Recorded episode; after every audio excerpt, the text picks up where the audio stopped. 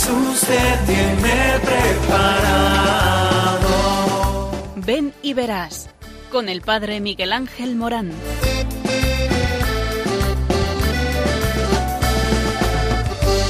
Aunque sean muchas las preguntas y si te surgen tantas dudas, decir verdad lo que te canta. Él te conoce desde antes, sabe tu nombre y lo que vives y lo que siempre vas buscando. Escucha dentro su llamada, verás él pasa a tu lado y tu respuesta va esperando. Ven y verás. Ven y verás.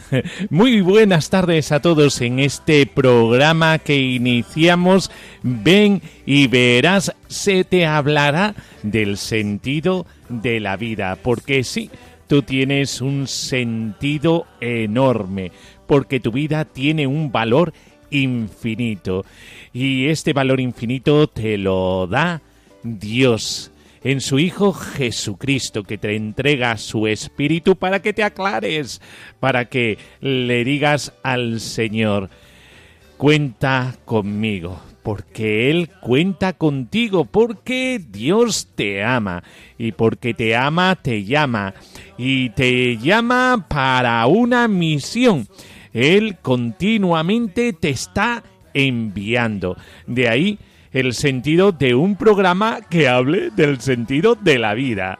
Sentido del sentido. Si es que eh, necesitamos saber qué horizonte tiene nuestra vida para ser felices, porque en definitiva esto es lo que nosotros andamos buscando, la felicidad. Y por eso yo te pregunto hoy desde las ondas de Radio María en este programa, ven y verás que iniciamos. ¿Y tú dónde buscas tu felicidad? La vida es un camino y todo camino tiene un inicio y un sentido que tras un recorrido conduce a una meta. Así es nuestra vida. La iniciamos al nacer y buscamos darle un rumbo que día a día nos lleve a buen término. La vida es una peregrinación. Ahora que estamos eh, metidos dentro de este sínodo universal, en donde todos estamos llamados a participar, porque todos somos iglesia, todos caminamos juntos, todos tenemos este Espíritu Santo que nos lo irá diciendo todo, incluso para quién vivo, para quién soy. Ante la vida podemos tener dos actitudes, vegetar o caminar.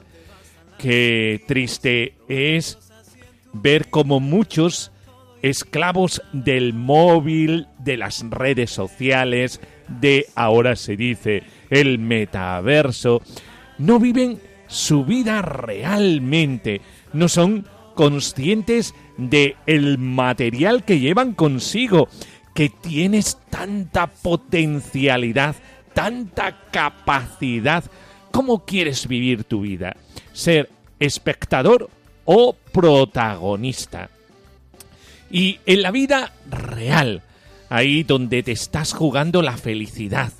También hay muchas maneras de moverse en la vida. Eh, puede ser ser un vagabundo, se mueve sin rumbo ni sentido, solo para sobrevivir el turista también, es decir, puedes vivir como un turista. Tiene una meta, sí, pero se queda en la superficie de las cosas y de las personas. Y por lo tanto, eh, su grafismo es una foto del momento. Y ya está. O ser un peregrino que hace de su camino una búsqueda y una ofrenda. Es decir, que cada pisada es una pisada que marca no solamente el terreno, sino que marca el corazón. Todo camino entraña riesgos y desafíos. Quien ha hecho una peregrinación lo sabe muy bien. También en el camino de la vida y del seguimiento del Señor. Formar una familia, vivir el trabajo desde la entrega, consagrar la vida al Señor, es necesario ir superando dificultades y retos para poder acercarse a la meta. Pues desde Radio María, desde el programa Ven y Verás, te decimos esto.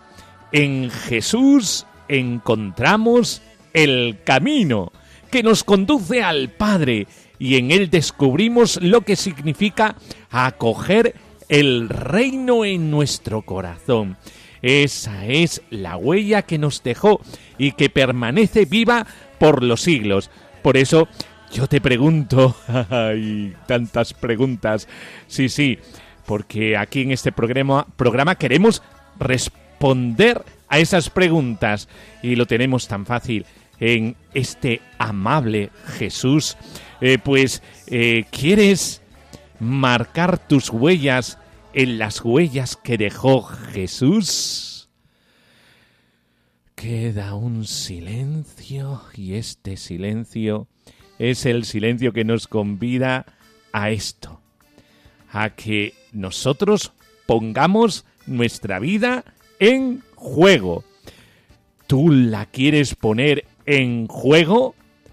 Las dificultades son mucho más fáciles de atravesar cuando tienes a Jesús, porque en definitiva Él las pasó todas y todo por ti, porque te ama. Por eso, este programa que tendremos oraciones, noticias vocacionales recién salidas em, de El Puchero de la Vida, eh, tendremos testimonios, testimonios muy importantes, reflexiones que hablan de ese sentido de la vida. Estate al tanto del receptor porque te vas a dar cuenta que merece la pena, no este programa, ¿eh? sino merece la pena tu vida. Es tan importante tu vida. Por eso, por favor, no te me vengas abajo, que el Señor está queriéndote hablar al corazón. Y cuando habla al corazón es porque quiere implicarte en el camino de la vida hacia un una meta de felicidad. Por eso vamos al ataque. vamos a entrar dentro de todo este contenido que habla de ti. Y tu respuesta va esperando.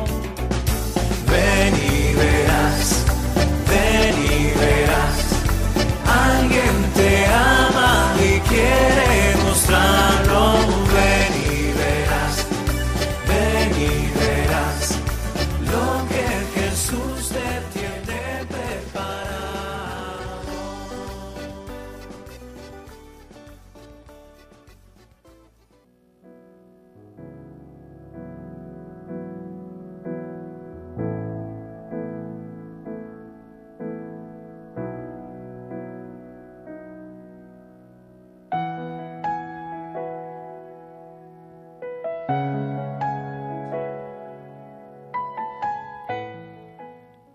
Señor, hay amores que duran lo mismo que una moda. Tú, en cambio, Jesús, has dejado en mi vida una huella que, como el amor auténtico, no pasa nunca. Acéptame como seguidor, como peregrino y compañero en tu misma senda enséñame a ser protagonista de mis propios pasos, para ofrecer un rastro de tu luz a quienes aguardan al borde del camino. Hazme dejar huellas que guíen. Hazme, Señor, testigo de tu amor.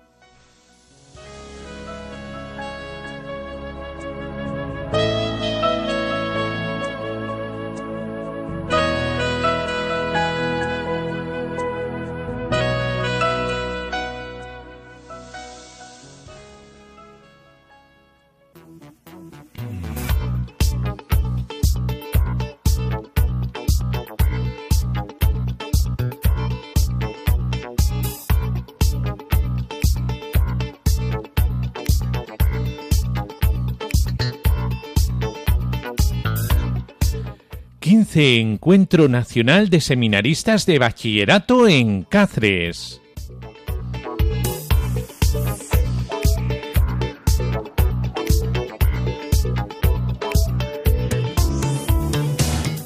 El Seminario Diocesano de Coria Cáceres será el encargado de organizar el próximo decimoquinto Encuentro Nacional de Seminaristas Menores de Bachillerato, el próximo mes de julio del 2022.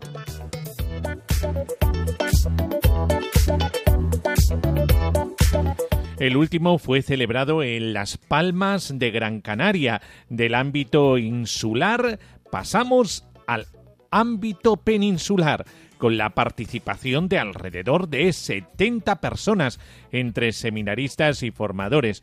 Son días de ocio y convivencia promovidos anualmente por la Comisión Episcopal de Seminarios y Universidades de la Conferencia Episcopal Española, junto con los rectores y formadores de los seminarios menores de España.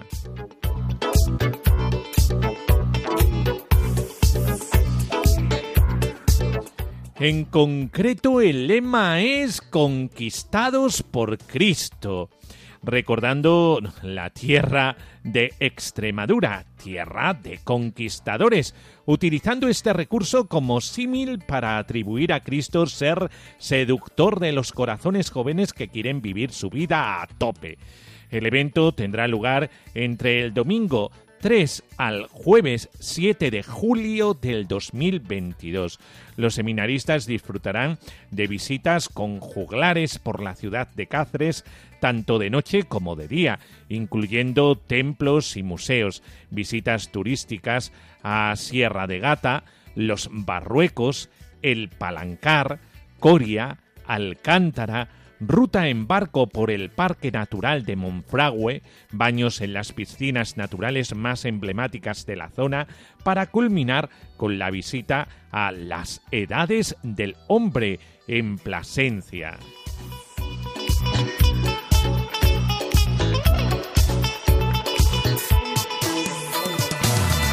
También se visitará, como no, el santuario de la Virgen de la Montaña, patrona de Cáceres, eh, visualizando desde las alturas toda la ciudad.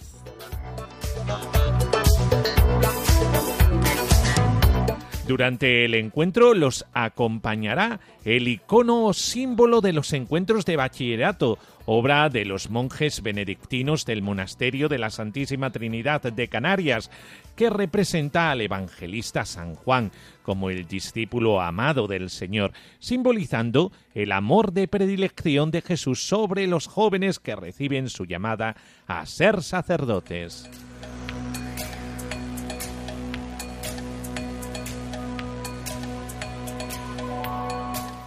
Entre los objetivos del encuentro resaltan favorecer la convivencia entre los seminaristas menores de la diócesis españolas y propiciar espacios de encuentro y conocimiento personal entre los distintos seminaristas, mostrar con gratitud la memoria que configura la identidad católica, asentada secularmente en la tierra extremeña, tanto en la arquitectura como en la espiritualidad y santidad meditar y vivir y celebrar la fe de aquellos que han sido llamados por el Señor para discernir su vocación como sacerdotes.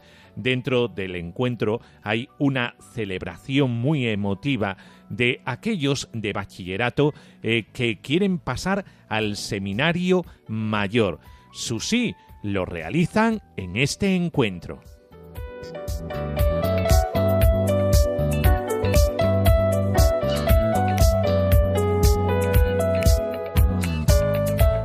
Conquistados por Cristo, el lema del decimoquinto encuentro de seminaristas de bachillerato en la ciudad de Cáceres.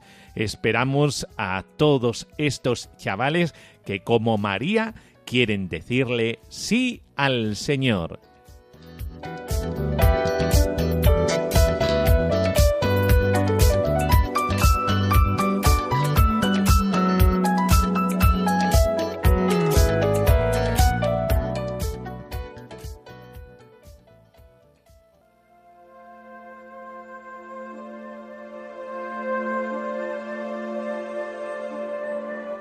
Del Evangelio de Juan.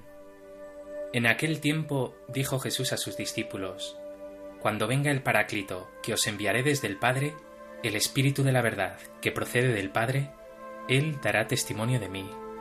Y también vosotros daréis testimonio, porque desde el principio estáis conmigo. Os he hablado de esto para que no os escandalicéis. Os excomulgarán de la sinagoga. Más aún, llegará incluso una hora cuando el que os dé muerte pensará que da culto a Dios. Y esto lo harán porque no han conocido ni al Padre ni a mí. Os he hablado de esto para que cuando llegue la hora os acordéis de que yo os lo había dicho. No os dije estas cosas desde el principio porque estaba con vosotros.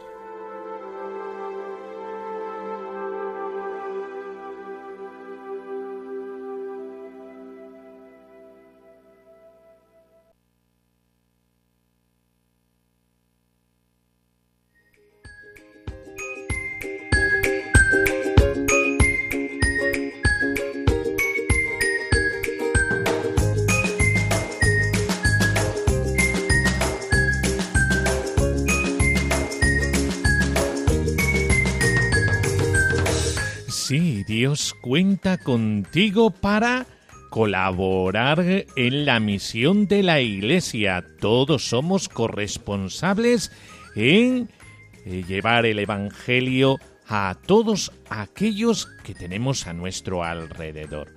Qué sentido tan enorme dar en la vida la misión a la que todos nosotros somos llamados como cristianos la participación del cristiano en la misión de la Iglesia no es otra cosa más que pleno desarrollo de la capacidad que Dios pone en cada uno de los que participamos en la misión de Cristo.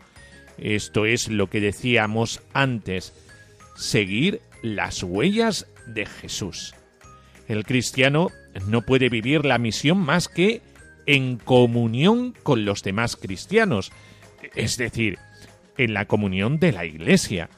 Además de ella, recibe los elementos necesarios para poder vivirla y poder ser discípulo de Cristo de forma que contribuya al anuncio del Evangelio y hacer presente el reino de Dios en medio del mundo.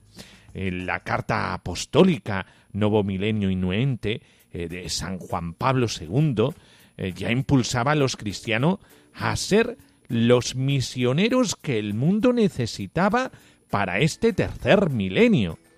Para ello resaltaba la importancia del anuncio de la palabra y la necesidad irrenunciable de la vivencia y el testimonio de la caridad, puesto que los demás, cuando miran al cristiano, se quedan con el rastro que deja el cristiano, eh, que no es otra cosa más que el amor. También reconocía la variedad de vocaciones que se dan en la Iglesia, todas llamadas a complementarse.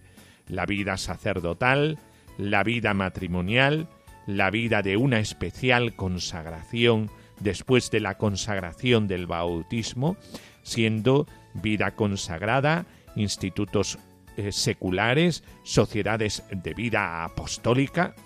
Además, advertía que la dedicación a la misión de la Iglesia no es alienarse de los problemas de la humanidad o caer en aislamiento o el espiritualismo, sino que lleva a mejorar este mundo y la sociedad. La llamada primero te transforma a ti mismo, eh, porque tú eres el llamado.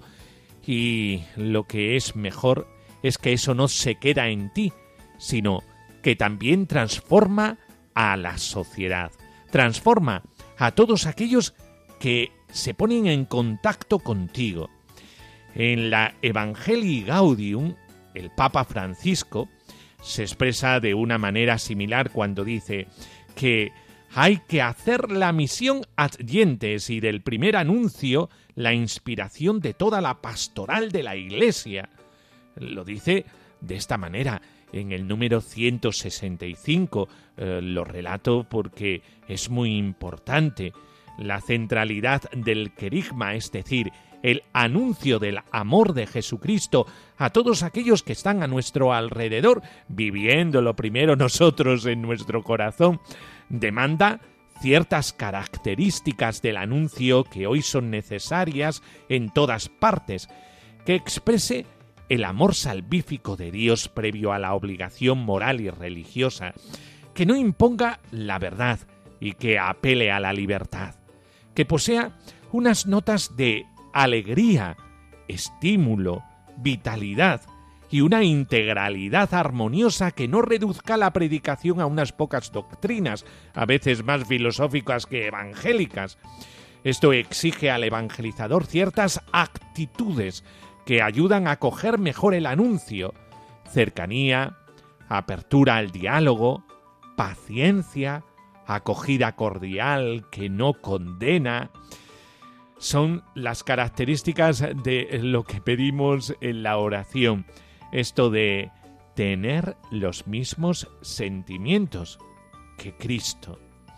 Las características que debe revestir el anuncio misionero para responder a la exigencia de la evangelización, según el Papa Francisco, se podría resumir en hay que partir siempre del querigma, es decir, de la buena noticia del amor de Jesucristo en la vida de cada uno, no irnos por las ramas, sino hablar de lo que nosotros mismos vivimos y de la palabra de Dios, eh, donde está la única revelación de Jesucristo y que tenemos el deber de que sea conocida eh, por todos aquellos que nos frecuentan, porque no se puede dar por supuesta la fe en Cristo, hay que suscitarla.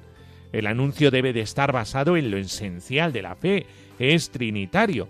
Solo Después del encuentro con Cristo es posible el itinerario catequético, pedagógico y formativo acerca de las demás cuestiones que son explicitación y consecuencia de ella.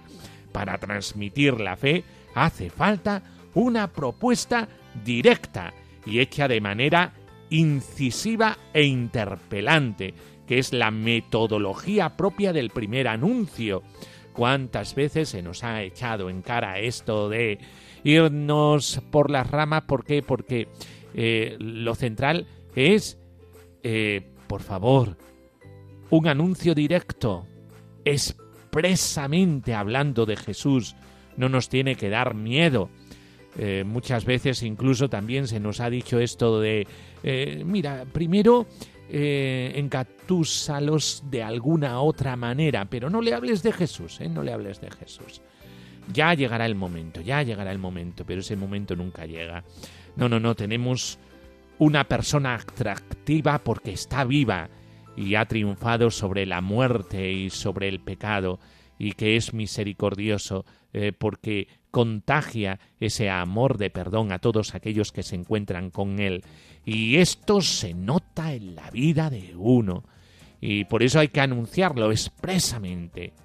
También otro punto sería fe confesada, celebrada y vivida en la Iglesia. La misión ha sido confiada por Cristo a quien, a la Iglesia. Ella es sacramento universal de salvación, lo decía Lumen Gentium, ¿verdad? Eh, evangelizar es su deber. Por eso tiene su origen y su fin en la Iglesia. La Iglesia transmite la fe en la medida en que es el centro de toda su vida. La confiesa de palabra y de obra la celebra en la oración y en la liturgia y la vive, plasmándose en la existencia de los cristianos y de la comunidad cristiana, también en formas culturales y artísticas, como no, es la expresión de lo que uno profesa. Otro punto sería dirigida a la vida del hombre en su integridad. La evangelización abarca al hombre en todos sus aspectos, y con el fin de devolverle en Cristo su dignidad original divina, una propuesta moral que manifieste el bien y la belleza que resplandecen en una vida fiel al Evangelio. Hay que tener siempre presente el sentido auténtico e integral que tiene la misión evangelizadora. Además, se dirige a cada uno en particular en forma de interpelación y respuestas personales y de acompañamiento personalizado. Qué importante es en la misión evangelizadora esto del tú a tú. Es muy personal y no tanto el ir hacia las masas, porque nos damos cuenta que eso no tiene una repercusión eh, en la vida de uno. estamos muy mucho acostumbrados a esto de eh, ir a las masas, a la multitud, y esto a veces se despersonaliza. Eh, el Evangelio quiere conseguir a cada uno.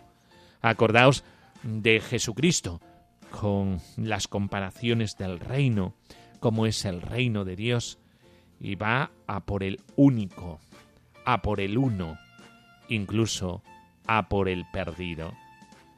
También otro punto sería conversión constante al reino de Dios, de las personas, de la pastoral, de la sociedad, porque el reino nos reclama y la Iglesia en este mundo germen del reino de Dios e instrumento de su extensión está para eso, eh, para continuamente estar cambiando. Cambiamos las personas, cambiamos, cambian las estructuras, cambia la pastoral, cambia la sociedad. Eh, es que este cambio es muy importante. De hecho, la Iglesia, eh, su culme, será no ella misma, sino el reino de Dios. Por otro lado, las actitudes que ayudan a que el anuncio del Evangelio llegue a las personas y sea fecundo para dar lugar a una pastoral misionera también se podrían resumir como la dinámica de la encarnación como motor de la acción pastoral. En la exhortación apostólica el Papa aplica esta idea frecuentemente a la cultura, la religiosidad popular, una sociedad de raíces cristianas. Eh, por eso eh, la evangelización está llamada a cada uno de esos estamentos de la sociedad, en a cada una de esas dimensiones. Eh, es que el Evangelio es para todos y para todas estas realidades que tienen que ser evangelizadas. La centralidad de la persona humana en la pastoral. Qué importante es este punto de estas actitudes que ayudan al anuncio del Evangelio. La pastoral ha de privilegiar el objetivo de la personalización de la fe. Para ello debe de estar dirigida a la persona, incluso privilegiando la evangelización directa, persona a persona, como hemos dicho, la importancia del acompañamiento espiritual. Esto ah, actualmente, gracias a Dios, está en la picota de la realidad evangelizadora. El acompañamiento es necesario acompañar, y claro que sí, tenemos que, que decirlo, dejarse acompañar. También el diálogo evangelizador de la Iglesia, madre y maestra, también llevado a los ámbitos social y pastoral.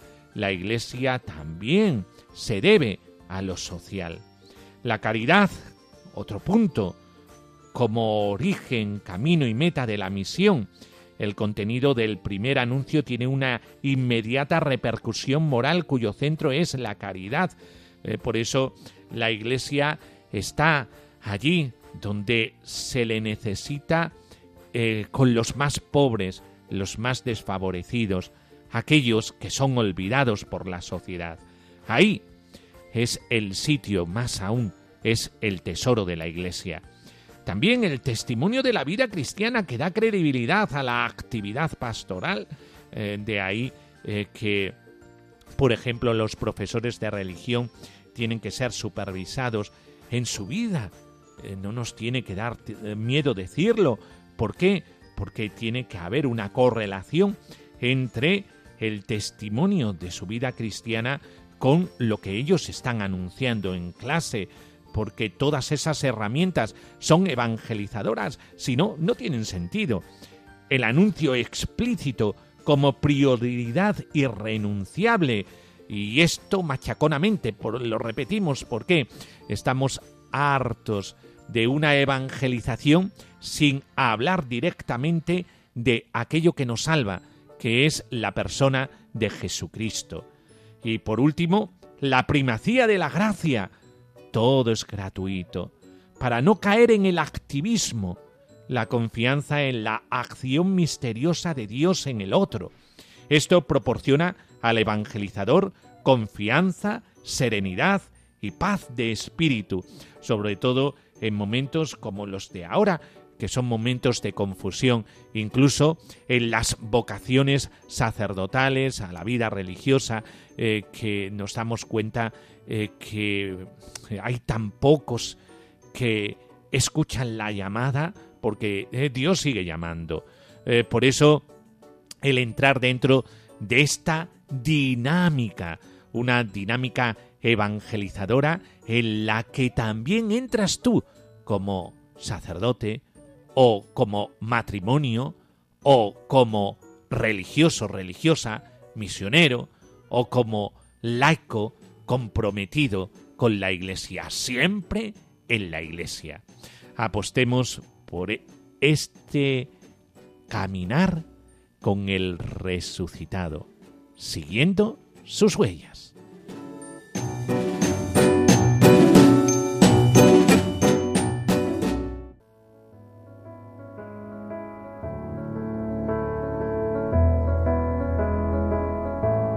Jesús al contemplar en tu vida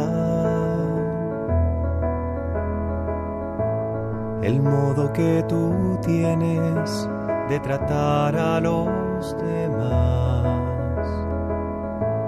Me dejo interpelar por tu ternura, tu forma de amar nos mueve a amar trato es como el agua cristalina que limpia y acompaña el caminar. Jesús, enséñame tu modo de hacer sentir al otro más humano, que tus pasos sean mis pasos, mi modo de proceder.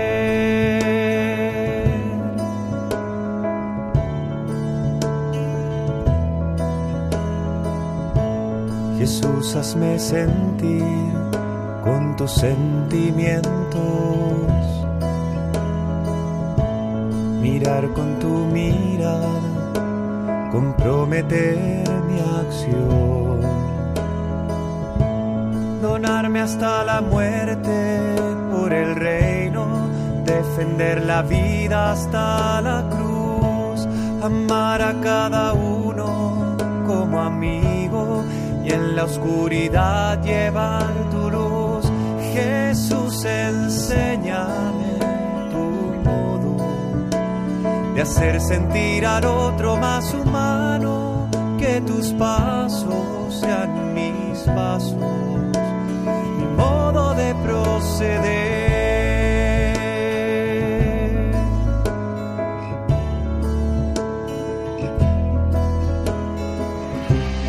Jesús, yo quiero ser compasivo con quien sufre, buscando la justicia, compartiendo nuestra fe.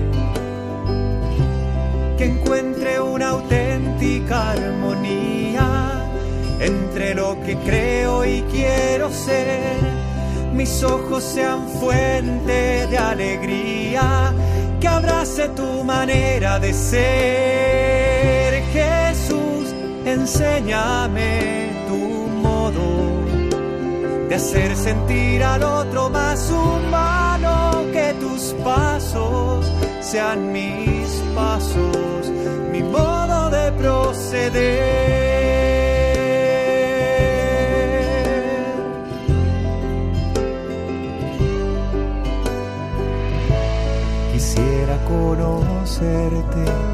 Jesús tal como eres.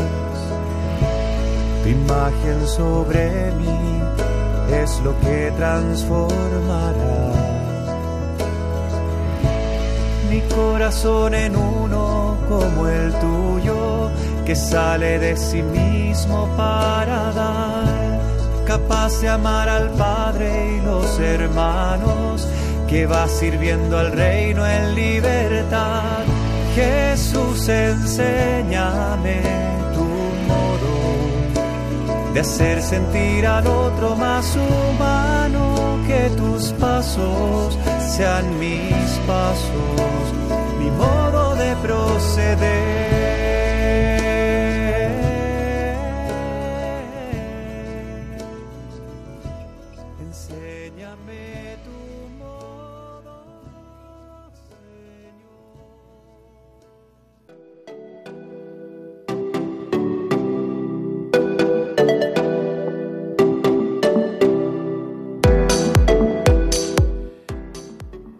Testimonios vocacionales.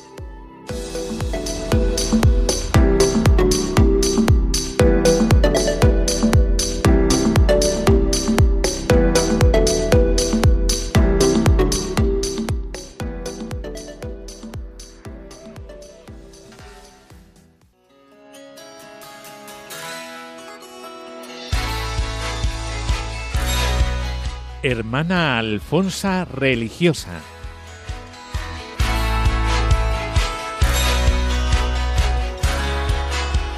Bueno, eh, si tuviera que hablar la huella que ha dejado en mí Alfonsa, no sería tanto por lo que hizo o, lo que dejó de hacer o, tal, sino por su forma de ser.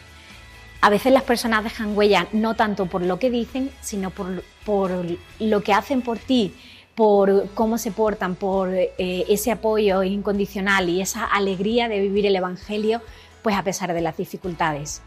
La huella que dejó en mí es, eh, es que siendo una persona tan sencilla, con una entrañable humildad y sabiendo poner a, a Dios y a los hermanos ante todo y anteponiendo muchas veces las necesidades de otros a las suyas. Para mí, Alfonsa ha sido un testigo de esperanza y de confianza plena en el Señor. A pesar de la diversidad, ella ha sabido tomar ese punto de la diferencia para unirnos y para, y para formar una verdadera familia trinitaria.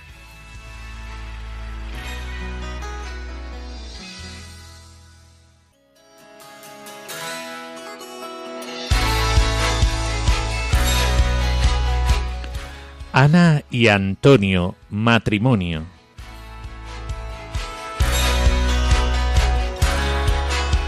La clave de lo que somos los hijos se debe a las huellas que dejan nuestros padres en nosotros. Y para mí, Ana y Antonio, mis padres, han dejado en mí la huella del amor y han sido testigo de acogida. Recién llegada del horror de la guerra en África, la acogida que ellos me han dado en nuestro hogar y el amor constante han hecho de mí todo lo que soy hoy. Por tanto, ellos han sido testigos de que cuanto más amor se da a un hijo, eh, más será capaz de afrontar las adversidades de la vida, más se respetará a sí mismo y por tanto más respetará y más amará al prójimo. Y lucho cada día para que estas mismas huellas que ellos han dejado en mí, yo pueda dejárselas a mis hijos. Ana y Antonio me han enseñado, desde que los conozco, lo que significa la acogida y el amor desinteresado. La casa de Ana y Antonio siempre ha sido casa de acogida, lugar de encuentro, puerto refugio de todos los que nos hemos acercado a ellos, de su familia, de sus amigos, pero sobre todo de todos aquellos desconocidos que en algún momento han necesitado de su auxilio o de su calor. Para mí son testimonio de que donde hay caridad y amor, ahí está Dios. Representan la síntesis de todos los mandamientos. Aquel mandamiento que dice, amarás a Dios por encima de todas las cosas y al prójimo como a ti mismo.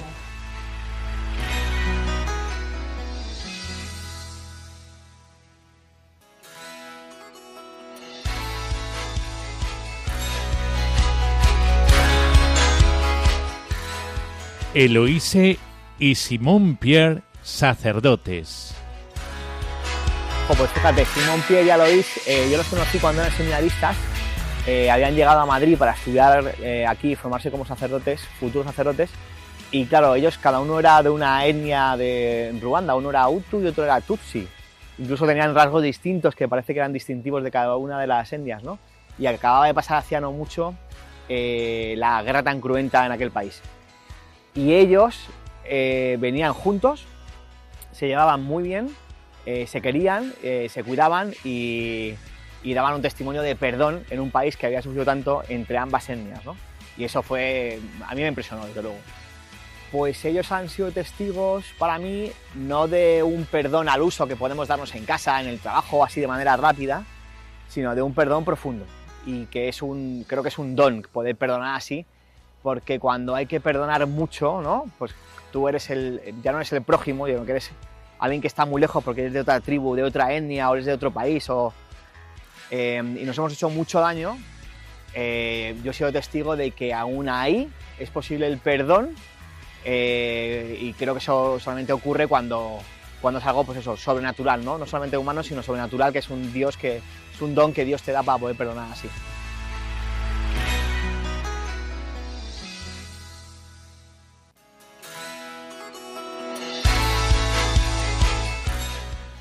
Dorín, Instituto Secular.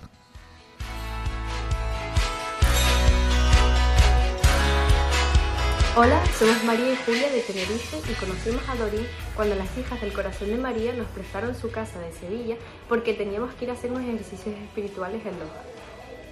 Para mí, la gran huella que dejó Dorín fue la residencia, ya que había salido de una operación hacía poco y nunca se quejó de su dolor.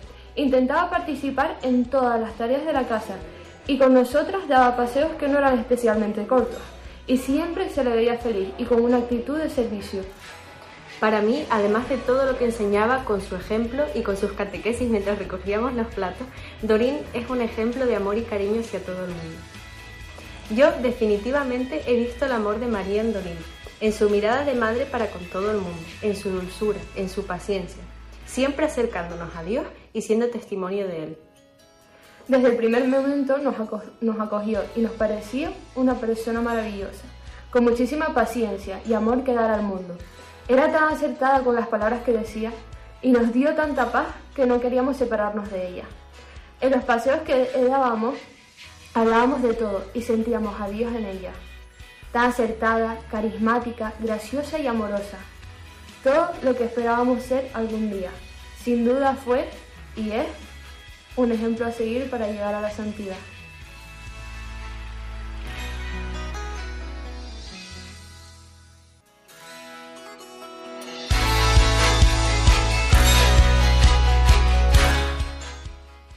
Carlos y Chelo, matrimonio.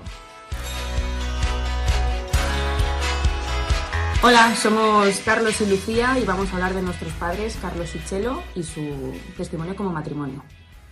¿Qué huella han dejado en mí? La huella que han dejado para mí es básicamente el ejemplo, el ejemplo de, entrega, de abnegación, el ejemplo de priorizar la familia, de, de esforzarse por mantenerla unida y de estar alegres. Y ahora, bueno, pues lo puedo aplicar en mi familia.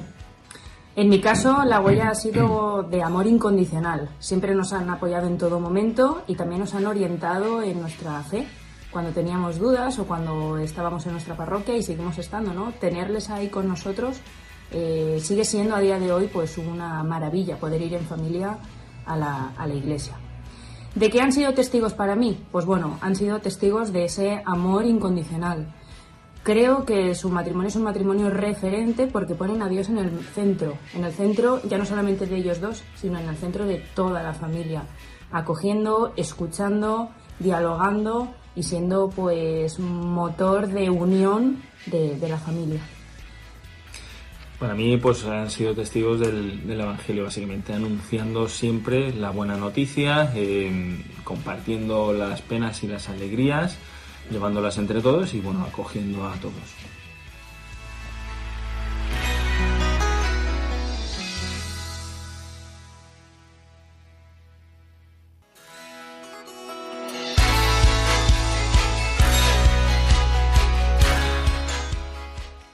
Inma Badía, Instituto Secular. Hola a todos. Eh, somos José y Esther, un matrimonio de Valencia y papás de dos peques, eh, Javier y Lucía, de 5 y, 11 años, y también amigos de, de Inma María. Inma María, que es una consagrada del Instituto Alianza por Jesús en María. A la que tenemos la suerte de conocer desde hace ya un montón de años, más de 10 años, la verdad. Esa suerte. Y bueno, bueno, queríamos contaros que para nosotros Inma es, un regalo. Inma para nosotros es, testigo, es signo de, de generosidad, de trabajo, de dedicación, de amor a los demás y a su vocación. Y todo además desde, desde la cotidianidad de un trabajo y de una vida totalmente normales. Sí. Y también lo que os queremos decir es que para nosotros, Inma ha dejado en nosotros huella, una huella de sobre todo de alegría, de generosidad, de entrega. Siempre con una sonrisa, siempre, no sé, de manera incansable y generosa, anteponiendo siempre las necesidades de los otros y haciéndonos ver que, Dios se sirve de manos pequeñas para hacer obras grandes. Y eso para nosotros es, es un gran regalo, es un gran privilegio y nos sentimos muy afortunados de, tenernos, de tenerla en nuestras vidas.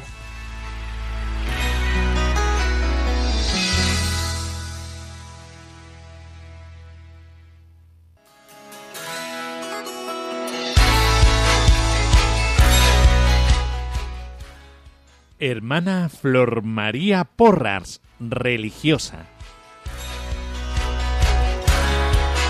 Flor es una hija de Cristo Rey que se siente como una amiga. Pero, pero una amiga especial. No de esta de igual a igual. Sino una con la que. con la que se puede hablar de lo más profundo que tenemos en el corazón.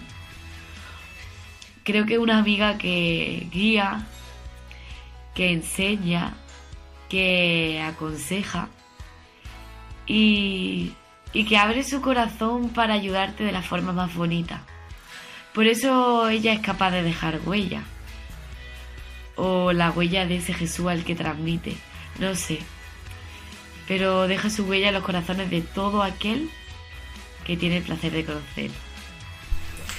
Flor dejó en mí la huella de la acogida eh, de la cercanía, siempre con un estilo acogedor y cercano, una cercanía como la de Jesús en el Evangelio. Y puedo decir además que a ello le sumo su carisma, ese don natural que tiene con alegría continua, felicidad, emoción en cada proyecto, momento a valorar, y su empatía y el estar ahí siempre para ayudarme a mí en este caso y a los demás. Además, ella estuvo en residencia universitaria de Hijas de Cristo Rey, yo estuve viviendo en residencia con las Hijas de Cristo Rey también, y puedo decir que en todo momento me impregnaron de todo lo anteriormente citado. Además, con Flor tuve la suerte de coincidir posteriormente trabajando en la educación, en donde yo intenté transmitir a mi alumnado todas esas huellas que ellas me habían transmitido a mí. Y en este caso pude confirmar que Flor es testigo para mí de que se puede ser feliz entregando tu vida, viendo que los demás en muchísimas ocasiones son felices gracias a ti, a esa filosofía de vida que les transmites, a ese carisma y que, en este caso, bueno, pues que Flor es sin duda un ejemplo a seguir.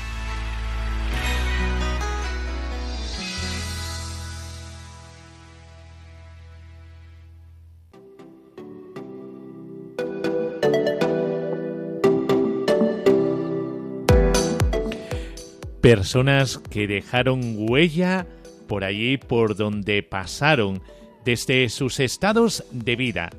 Sacerdotes, matrimonios, religiosos, aquellos que viven su secularidad consagrados a los demás, eh, entregados a los demás. Esto es lo que se vive cuando uno se acerca a un testigo de Cristo.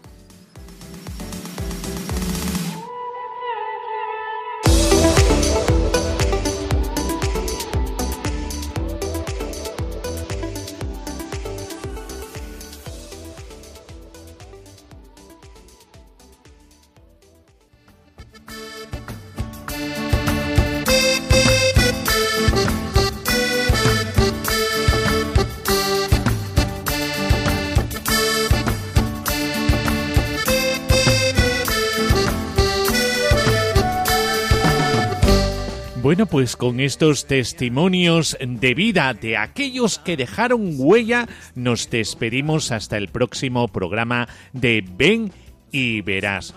Un programa que habla de ti, porque habla del sentido de la vida. Tienes algo muy importante, una misión que hacer aquí. Y cuando lo descubres, encuentras la felicidad. Es lo que el Señor diseñó para ti. El que tú seas en este mundo feliz porque tienes lleno el corazón, porque estás realizando, comulgando con el designio del Señor, cuando todo va de rodado, aún con sufrimientos, eh, pero se llevan de otra manera, se pueden llevar cantando, cuando uno se encuentra con aquella llamada a la que Dios desde un principio le propició. Y es que todos, todos tenemos una llamada, todos tenemos una misión, todos somos testigos, testigos del amor vivo de Dios, que ya tiene rostro, el resucitado. Por eso, ánimo, descubre en la iglesia dónde está tu lugar, para quién eres para Jesús. ¿Dónde? Ahí este es el gran descubrimiento. Ahí es donde Dios te quiere ver. Por eso, ánimo que tenemos una gran empresa entre nuestras manos. Podemos dar a nuestro corazón contenido. Y ya sabéis, si queréis poneros en contacto con nosotros, al correo electrónico ven y verás uno en número arroba radiomaria.es ven y verás uno arroba radiomaria.es y podéis consultarnos todo aquello que queráis sobre el estado de vida, sobre la vocación. También si queréis compartir con nosotros testimonios de vida, pues podéis hacerlo mandándonos un audio y si queréis incluso hasta lo ponemos en el programa como testimonios vocacionales. Nos despedimos con la bendición, cómo no, la bendición de Dios Todopoderoso, Padre, Hijo y Espíritu Santo, descienda sobre vosotros. Amén. Pues hasta el próximo día, aquí en Ven y Verás, el programa que te habla del sentido de la vida. Adiós, hasta el próximo programa. Adiós.